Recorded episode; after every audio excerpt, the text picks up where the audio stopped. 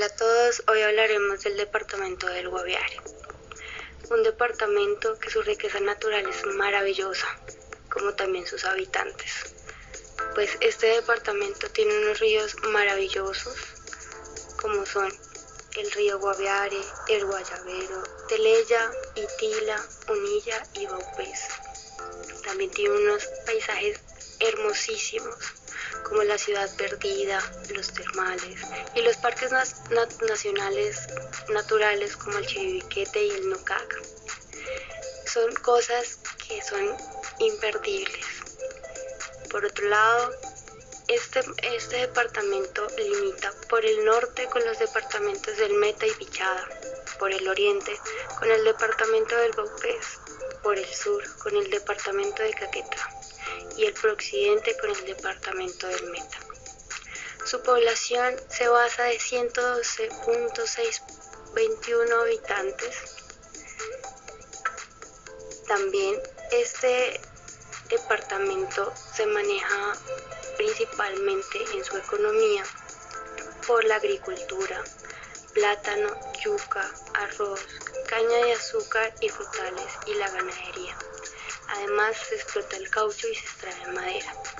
Con esto último eh, hemos podido observar y conocer a través de instituciones campesinas cómo ha sido el proceso de las mismas, sobre todo en este momento del año 2020 que se presentó la pandemia por el COVID-19.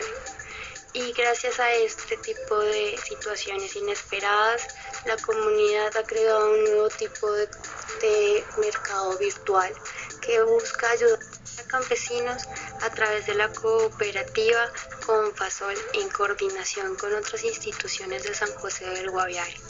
Participó en la organización del primer mercado campesino virtual llamado Guaviare Compra Local.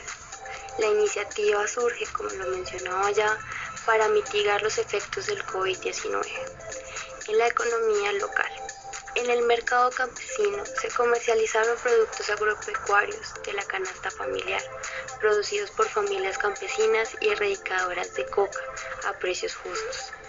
Confasol está integrado por familias erradicadoras de coca y se estableció gracias al acompañamiento del plan de contingencia en apoyo a familias erradicadoras de coca financiado por el Fondo Multidonante de las Naciones Unidas para el Sostenimiento de la Paz en Colombia e implementado por PASO. Colombia en coordinación con la política de paz, con la legalidad de la Consejería Presidencial para la Estabilización y Consolidación. Durante el plan de contingencia con Pasol, organizó dos mercados campesinos en el municipio de José del Guaviare y recibió capacitaciones para la creación de mercados, mejoramiento de producción agrícola, entre otras actividades.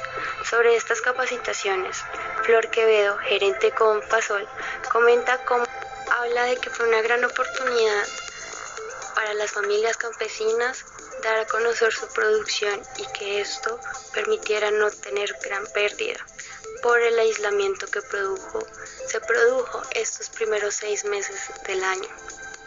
Sin embargo, también esto fue una respuesta a la crisis que ha generado todo este aislamiento y que gracias a esto pudo ser una forma de ayudar al trabajo y a las comunidades campesinas.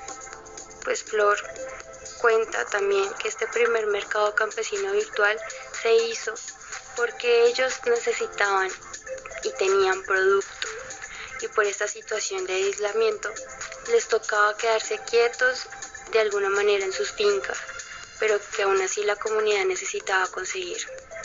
Entonces surgió la idea de este mercado virtual para que aquí, en la zona, como ella lo habla, tuviera la oportunidad de tener estos productos a más bajo precio y nosotros como campesinos, como ella se identifica, tuvieran la oportunidad de venderlos sin que se nos perdiera en nuestro territorio. La primera versión del Guaviare Compra Local contó con la participación de 99 familias productoras, entre campesinas y familias erradicadoras de coca, y las ventas son de aproximadamente 20 millones de pesos. Una de las estrategias para su realización fue realizar un inventario de productos agrícolas disponibles para la venta, así como un censo de las tiendas, supermercados y restaurantes del municipio. Esta información les permitió conectar a las familias productoras como proveedores directos de estos establecimientos. Por otra parte, el mercado campesino virtual ofreció por medios virtuales canastos de mercado cuyo contenido y precios varían para brindar distintas opciones de compra. Otros de los recursos usados para promocionar la iniciativa fue la inclusión de productos exóticos como acai y sachaichi, en que resultaron muy atractivos para los compradores.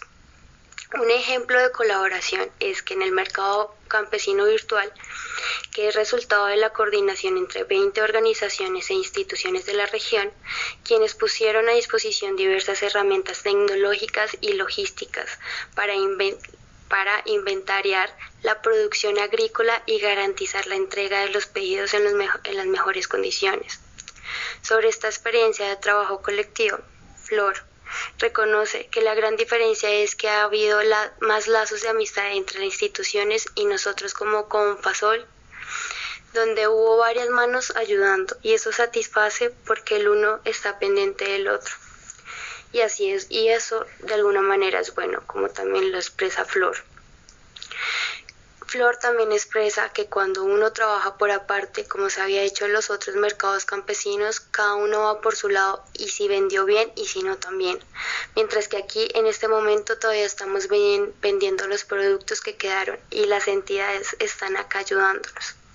Sin duda su realización incentiva la producción agrícola como un proyecto productivo sostenible. Además, demuestra las ventajas de trabajar articulados con el mercado local para garantizar ingresos económicos a las familias erradicadoras que erradicaron también sus cultivos de, de uso ilícito y trabajan para fortalecer la ruralidad colombiana.